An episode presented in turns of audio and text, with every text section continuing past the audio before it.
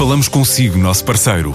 No mundo dos negócios, a transação de imóveis, equipamentos industriais, arte e navios é garantida pela experiência de profissionais, com solidez, rigor e isenção.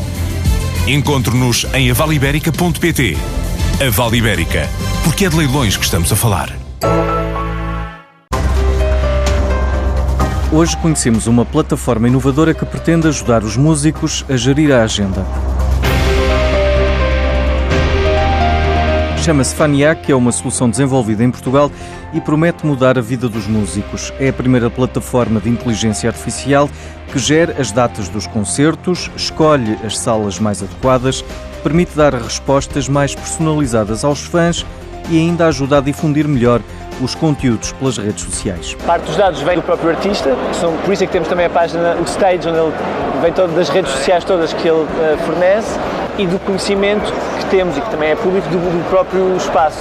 E depois ainda fazemos uma avaliação do contexto que hum, faz com que a gente consiga perceber, ok, há, há mais bandas parecidas com, com, este artista a tocar neste dia.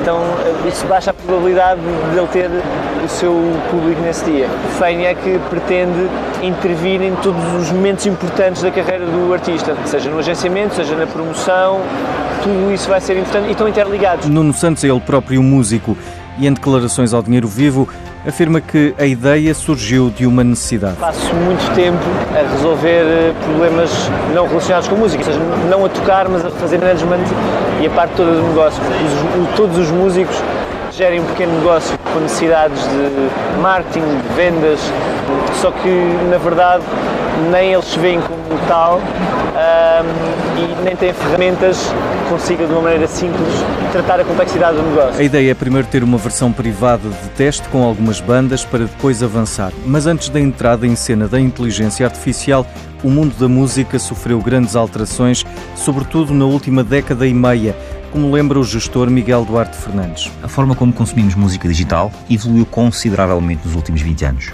Lembro-me, por exemplo, do primeiro programa que instalei no meu Windows 98 para ouvir MP3 no computador, que servia basicamente para descarregarmos os nossos CDs para o disco rígido e desta forma podermos apreciar toda a nossa coleção de música enquanto navegávamos a 56 KB por segundo no nosso Netscape Navigator ou conversávamos no Mirk. Atrás desta facilidade vieram os famosos leitores de MP3 portáteis e os primeiros com capacidade para cerca de 12 a 20 músicas foram um sucesso como presente de Natal no final dos anos 90. A Apple, vendo esta grande oportunidade, lançava o primeiro iPod a 23 de outubro de 2001 com 5 GB de memória e capacidade para 1000 músicas. Com toda esta facilidade apareceram também programas como o Napster para troca de MP3 e a Apple fechava um acordo histórico com alguma das principais produtoras para vender músicas a 99 cêntimos ou álbuns inteiros a 9,99€. Decorria ainda ao ano 2003. De lá para cá, temos ainda como evoluções de relevo o facto de parte dos consumidores terem trocado o hábito de comprar música por uma subscrição mensal no Spotify ou no iTunes Music, ou ainda a possibilidade de ouvir playlists completas no YouTube, um hábito muito frequente para uma grande parte da população. Quando achávamos que o Gangnam Style tinha atingido um número de vídeos inigualável e que hoje ultrapassa os 3 bilhões, eis que surge o Despacito, já com mais de 5,5 bilhões de views no YouTube. Sou um apaixonado por música e as minhas filhas herdaram esse gosto pela música. Têm hoje a sorte de, num clique, poder ouvir a música que querem no YouTube ou editar para a televisão o videoclipe que pretendem ouvir, mesmo aquelas que não sabem ainda escrever. De facto, será difícil prever o que nos espera nos próximos 5 a 10 anos. Espero que o mesmo nível de inovação que tivemos nos últimos 15. Boas audições. E aqui fica uma breve história da evolução digital da música.